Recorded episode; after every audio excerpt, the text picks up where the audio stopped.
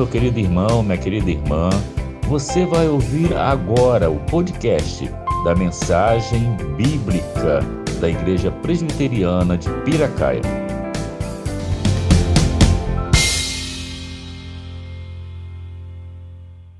Queridos, quero ler juntamente com você a Provérbios capítulo 12, versículo 25. Provérbios 12, 25. Está escrito: O coração ansioso deprime o homem, mas uma palavra bondosa o anima. Eu vou repetir porque é um versículo tão pequenininho, né? Coração ansioso deprime o homem, mas uma palavra bondosa o anima. Ah, eu quero destacar duas coisas aqui. A ansiedade deprime, mas a palavra boa anima. Vamos definir o que é ansiedade. Há muitas definições. Eu gosto dessa. Ansiedade é viver com a cabeça no futuro, sofrendo, porém, no presente. Simplificando, a ansiedade é viver no futuro, com a cabeça lá no futuro, com a preocupação que ainda não aconteceu, mas o presente, o concreto, é um presente de, de sofrimento. Nesse tempo, o que não falta são razões concretas para preocupações. Doença e morte estão presentes todos os dias em nossa caminhada. Nunca aconteceu isso na história, pelo menos na história do nosso país. Diariamente são contados os infectados e, infelizmente, também os mortos. As perdas. Todas as semanas um conhecido, algum parente de longe. Só isso já é preocupação mais do que suficiente para encher a nossa cabeça e o nosso coração. O que pensar do desemprego? Da redução salarial que muitas empresas promoveram, das dificuldades financeiras, das restrições à mobilidade social. Você imagina um estudante que tinha planos de se formar neste ano ou de entrar na faculdade no meio do ano? É possível imaginar aquela comunidade ah, cujo lema em, no começo do ano, quem sabe no culto da virada, foi, abre aspas, 2020 ano da restituição. Então, meu irmão foi lá para o culto e ficou animadíssimo e disse: Olha, esse ano a minha vida vai ter uma virada. 2000 e ano, 2020 vai ser o ano da restituição, baseado lá em Joel 2. Restituirei os anos que foram consumidos pelos gafanhotos. Tudo que nós estamos vivendo intensificou as nossas preocupações. A menos que a pessoa seja completamente alienada, para não se dar conta do que está ocorrendo. O problema é mais comum do que nós podemos pensar. De acordo com a Organização Mundial de Saúde, a, OMS, hoje bastante desacreditada, mas quando saiu essa pesquisa em 2017, o Brasil era o país com maior percentual de pessoas com transtornos de ansiedade no mundo. Estimava-se que na época 29% dos brasileiros, aproximadamente 60 milhões de pessoas, sofriam de algum grau desse problema, e é um problema que não escolhe idade nem classe social. Afeta pessoas de todas as idades e de todas as classes sociais. Então, a ansiedade é até um problema de saúde pública. Por isso, Provérbios afirma: O coração ansioso deprime, leva para a depressão. Leva o homem, aqui é gênero, né? Homem e mulher. Mas uma palavra bondosa o anima. Então eu listei sete pontos para como nós devemos tratar, como nós devemos lidar com a ansiedade. Primeiro, não há como viver sem algum grau de preocupação. Existem preocupações no nosso coração que são legítimas, mas são administráveis e até nos ajudam a planejar o nosso futuro. A ansiedade destrutiva, no entanto, é quando as nossas preocupações deixam de ser administráveis, começam a causar sofrimento, podendo se transformar num transtorno. Jesus reconhece a existência das preocupações e da ansiedade no Sermão do Monte. Ele aborda as nossas preocupações com o sustento financeiro, as nossas preocupações com as coisas básicas, por exemplo, comida e roupa. Mateus 6, Jesus afirma: ninguém pode servir a dois senhores, pois odiará a um e amará o outro, ou se dedicará a um e desprezará o outro. Vocês não podem servir a Deus e ao dinheiro. Interessante que a palavra dinheiro aqui na tradução NVI aparece com D maiúsculo. Isto significa que dinheiro é um senhor, então eu preciso escolher de quem eu vou depender. Eu tenho duas escolhas: ou eu dependo de Deus, ou eu vou depender do dinheiro. O dinheiro pode parecer que liberta, mas no final ele vai escravizar. Por isso que Jesus falou: olha, escolha Toma uma decisão na sua vida. De quem você depende? Você depende de Deus ou você depende de mamon? Depende do dinheiro. E ele segue: portanto, eu lhes digo, não se preocupem com suas próprias vidas. Quer dizer, não entrem em ansiedade com suas próprias vidas, quanto ao que comer ou beber, nem com seus próprios corpos Quanto ao que vestir, não é a vida mais importante que a comida e o corpo mais importante que a roupa? Segundo, a ansiedade e o medo vão ocupar cada vez mais espaço na minha cabeça se não forem localizados e tratados. Paulo, em Filipenses 4, diz: Não andem ansiosos, ou seja, não caminhem carregando a ansiedade. Porque senão o que, que vai acontecer? A ansiedade vai ocupar cada vez mais espaço na minha cabeça, vai ocupar espaço e vai se tornar um fardo. Então ela precisa ser localizada e tratada. Três, pode ser uma preocupação com algo aparentemente banal e pequeno, mas com o tempo vai acabar me afetando aquela repetição, aquela preocupação doentia, aquela ansiedade destrutiva vai se tornando um gigante. Por isso ele diz: não andem ansiosos por coisa alguma. Cuidado com aquela preocupação que é pequenininha, e que você fica curtindo lá. Cuidado. Quatro, não basta ficar apenas meditando. É preciso verbalizar. É preciso falar. Aqui está a solução de Deus para a ansiedade. Preste atenção.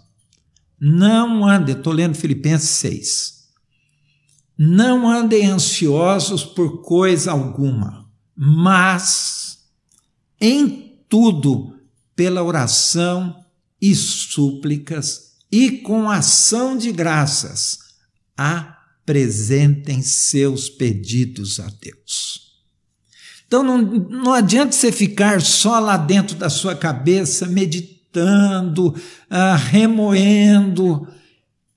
A solução de Deus é você colocar isso para fora e fazer isso falando com Deus, apresentando a Deus os seus pedidos. E como que isso vai ser feito? Pela oração e pela súplica. Oração e súplica são mais ou menos sinônimas, mas a oração, a, a súplica é aquela oração mais intensa, quando você está precisando de um socorro mais imediato. E em seguida vem as ações de graça, vem a ação de graça. Então você vai falar com Deus. Alguém pode dizer assim: olha, mas eu, eu tenho dificuldade de orar. Você não precisa orar assim, com, com a voz do jeito que eu estou falando aqui. Você pode balbuciar, mas você precisa falar. A ação de graças vem em seguida. A ação de graças é aquela confiança de que Deus vai resolver. É aquela confiança e aquela aceitação da resposta que virá da parte da parte de Deus. Então, orar e suplicar, verbalizando isso. Vamos supor que você não consiga orar, que você nunca orou, vai no seu quarto lá, é, senta na cama ou ajoelha ali na beira da cama. Começa a conversar com Deus em voz alta, como se você estivesse conversando com alguém. Isso faz parte da cura, a verbalização, essa apresentação dos seus pedidos a Deus. Ou você pode ligar para alguém da sua confiança também e falar: olha, ora comigo, eu vou orar aqui, me ajuda a orar. Mas o que Deus está propondo aqui para que nós lidemos com a ansiedade é verbalizar, é apresentar com os nossos lábios, assim como nós confessamos Jesus com os nossos lábios, apresentar a Deus os nossos pedidos. Cinco, a solução não virá de pensamento positivo. Muita gente pensa assim: olha, vamos ter pensamento positivo. Eu escuto isso agora que, que a Sara está está enferma, muita gente fala: olha, vamos ter pensamento positivo. A solução também não virá de autoajuda, nem de correntes. Alguém fala assim: olha, vamos fazer uma corrente, nem de simpatia. A solução virá de fora. A solução virá de Deus. Olha o que Paulo afirma aqui e a paz de Deus. A paz de Deus é o antídoto contra a ansiedade, contra o medo, contra a preocupação. A paz de Deus que excede todo o entendimento. É a paz de Deus que vai combater dentro do meu coração que vai amenizar dentro da minha alma o medo, a preocupação, a ansiedade. E eu nem vou entender isso. Porque Paulo diz aqui: a paz de Deus que excede todo entendimento, todo entendimento. Essa paz é a providência, é o que Deus proveu, é o que Deus preparou quando nós estamos passando por uma ansiedade ou cheios de medo ou com pre preocupação exagerada. Seis, Deus vai preservar nossas emoções, isto é, os nossos sentimentos. E Deus vai preservar a nossa razão, a nossa lucidez diante da ansiedade destrutiva. Ele diz: a paz de Deus, que excede todo entendimento, guardará os seus corações, então as nossas emoções, e as suas mentes, a nossa lucidez, a nossa razão diante da ansiedade destrutiva em Cristo Jesus. Porque o medo, a preocupação exagerada, há preocupações bastante legítimas. A ansiedade é uma preocupação que está lá na frente. É aquela preocupação assim. Aí, se eu pegar o Covid-19? E se eu for para o hospital? E se eu for para a UTI? E se eu morrer? Como é que vai ficar minha família? E se eu morrer?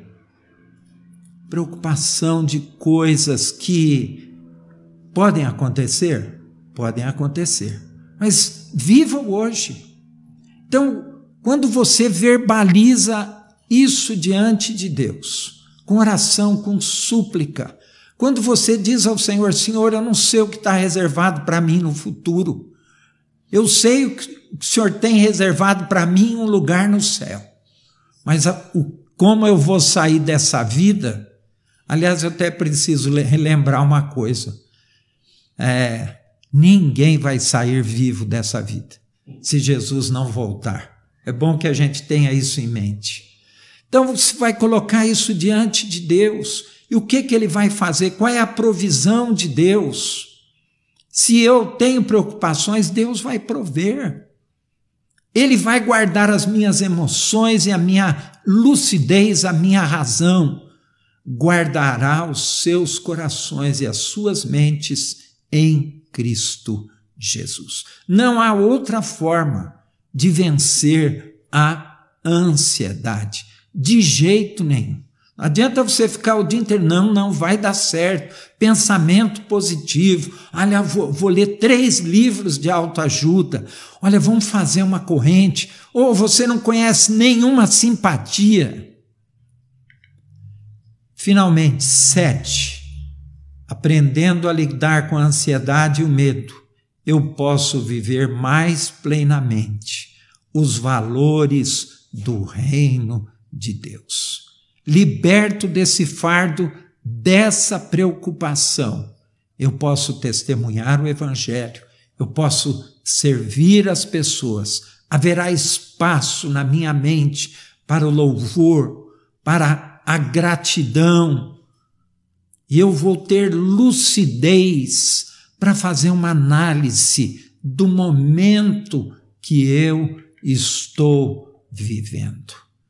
Por isso, finalizando lá o Sermão do Monte, Jesus diz lá em Mateus 6: Busquem, pois, em primeiro lugar o reino de Deus e a sua justiça.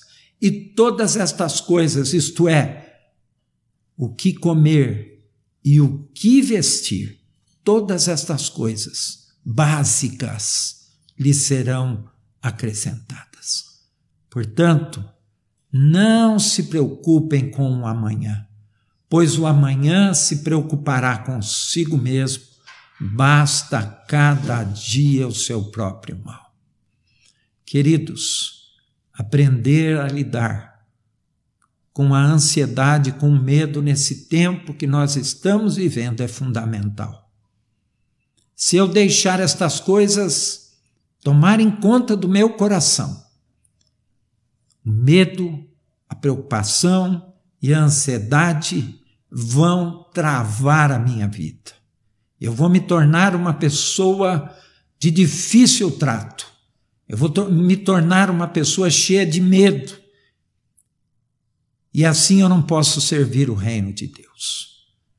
Queridos, que Deus possa nos ensinar a lidar, lidar com as preocupações, com o medo, com a ansiedade. Porque a Bíblia é muito clara.